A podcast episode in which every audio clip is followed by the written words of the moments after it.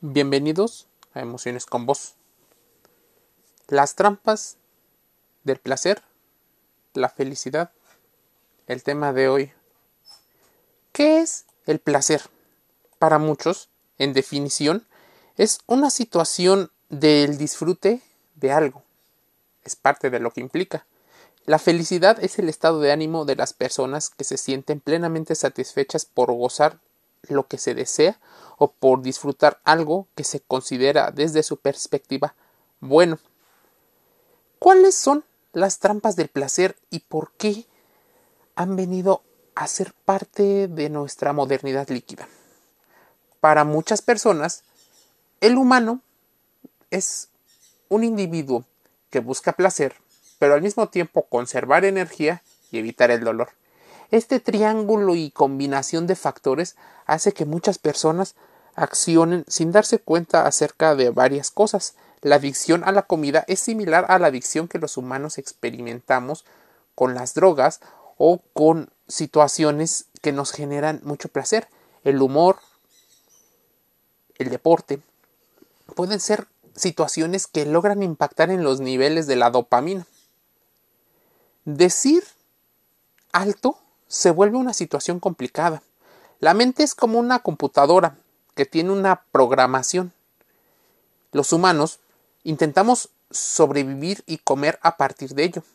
Las circunstancias neuronales son diferentes para cada uno de los individuos. Es muy probable que, como todos los animales, los humanos busquemos incentivos positivos y en ocasiones negativos en búsqueda de experimentar nuevas situaciones o las mismas situaciones, pero de manera repetitiva, esa pulsión por inercia.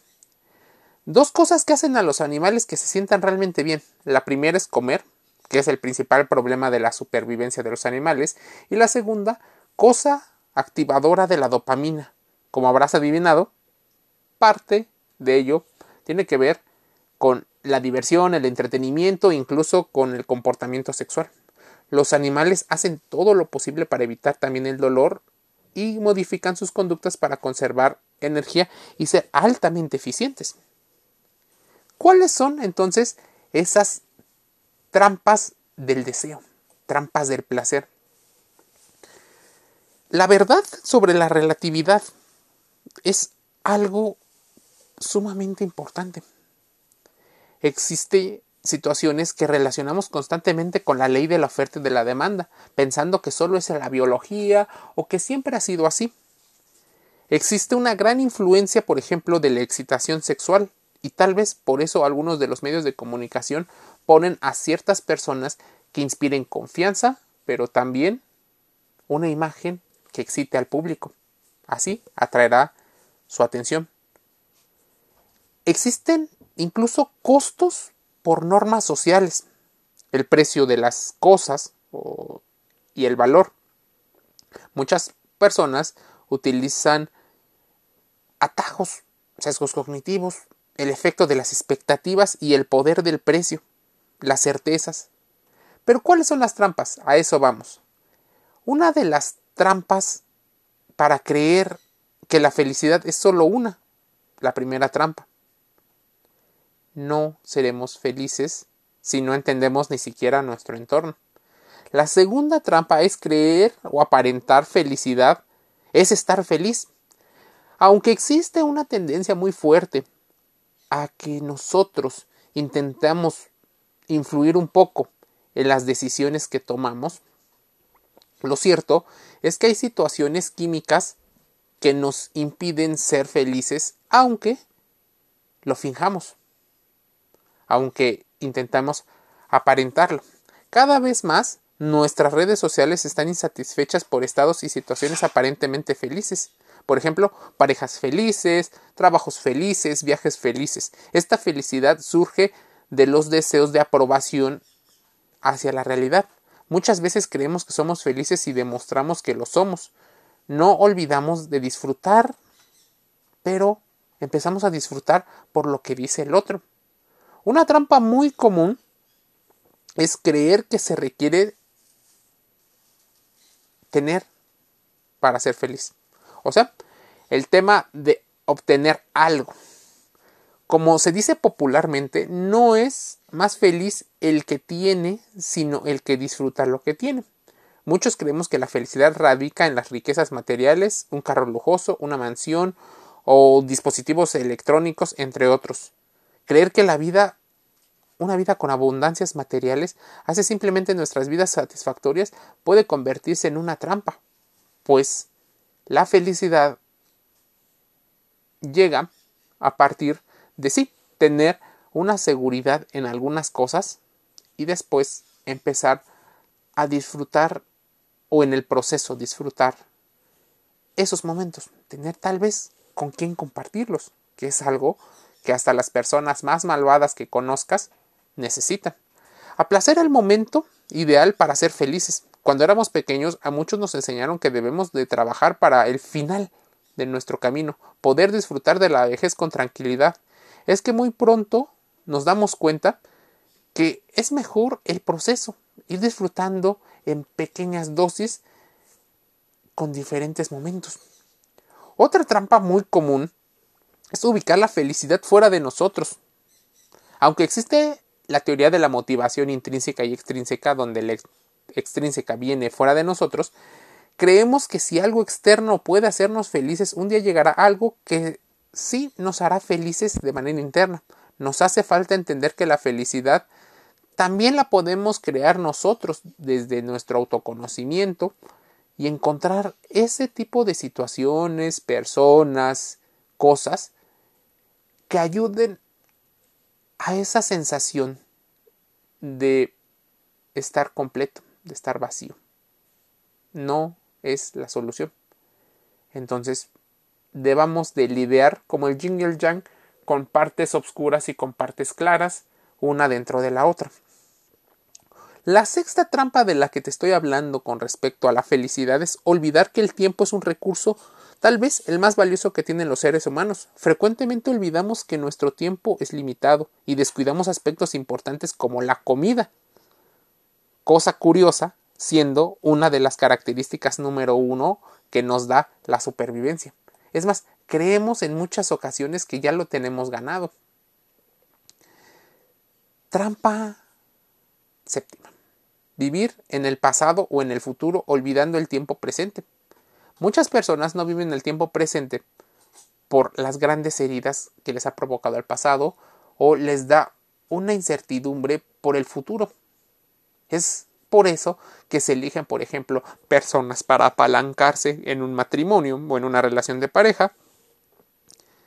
No se disfruta el presente porque se está pensando en aquello que hicieron los padres o alguna otra persona. No vivir el presente, no vivir la plenitud del aquí y del ahora ancladas en las temporalidades que tal vez para muchos, según la filosofía, existen o no existen, negándose un cambio o la adaptación. Es importante entender el pasado, vivir el presente y planificar una parte para el futuro. Sí, así. La octava trampa llega intentando crear límites inexistentes en nuestras vidas, creer que porque hemos sido así de cierta forma seremos así toda la vida nadie que se crea muy humano ha hecho algo que sea perfecto. Es importante que nos podemos adaptar a muchas situaciones, pero también viene un poco de la actitud y no la actitud de la que normalmente te dicen las empresas, esa voluntad de hacer, porque hay veces que no tienes voluntad de hacerlo y también podrías estar dentro de tu derecho de no hacerlo. Una trampa muy común es creer que los problemas los inventa la mente. A veces nos creemos más el cuento que nos cuenta nuestra mente. Esos problemas llegan muy común. No somos seres racionales. Y es más, las personas racionales también tienen problemas. Los seres demasiado emocionales tienen también problemas. Entonces, lo ideal sería buscar un equilibrio, pero como te decía, el humano busca ahorrar energía y ser demasiado racionales no es una buena estrategia desde el punto biológico. porque constantemente estás gastando esa energía haciendo procesos cognitivos y relacionando cosas. Por eso, la razón para justificar nuestras emociones y las emociones para sentir nuestros pensamientos. Recordemos que las verdaderas transformaciones humanas emergen en nuestra intimidad. Las emociones activan en muchas ocasiones acciones del cambio de nuestras vidas, pero también es importante racionalizar una parte de por qué estamos cayendo. El podcast de alguna manera trata de eso, de buscar hacer reflexiones que te lleven a encontrar algunos de los puntos y conceptos para que puedas tomar decisiones. Creer que la tristeza es ausencia de la felicidad, y esto no es la teoría del color.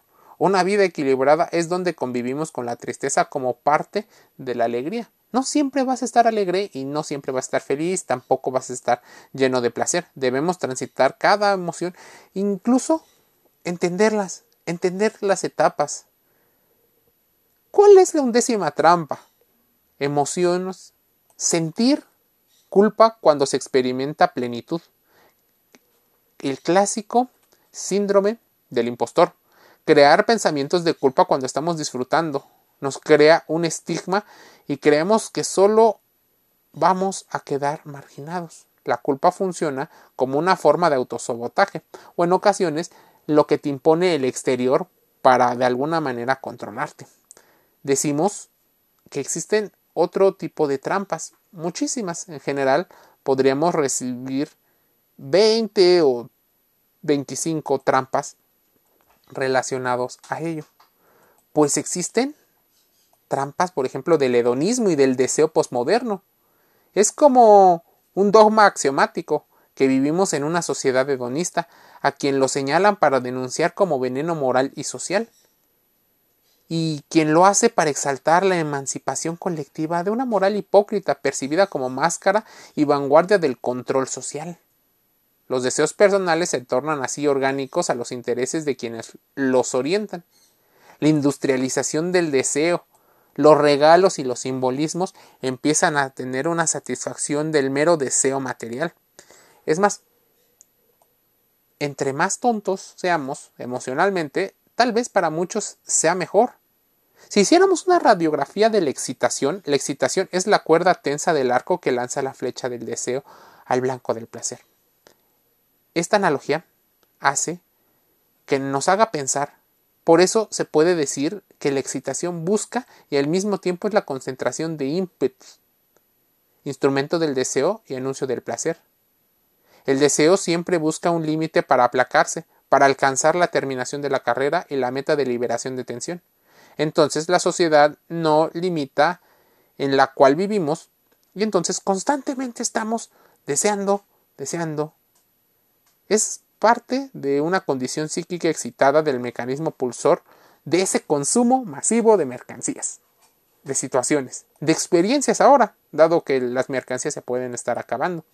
El placer y el hábito de la excitación puede ser incluso una situación relacionada casi con la droga. Las trampas del deseo ahora es más fácil entender porque es aceptado como motor de la realización personal, mientras que el placer más allá de las palabras del cuento oficial, es visto como una experiencia vil, egoísta, superficial y encerrada en los instintos. Ahora bien, la identidad y el deseo, así como el placer, están ampliamente relacionadas, pero para ello necesitas reflexionarlo. Emociones con vos cierra un podcast más invitándote a suscribirte. Google Podcast, Spotify, Anchor, de manera gratis para la reflexión de la educación emocional y cómo logras entender tu propia vida. Un saludo.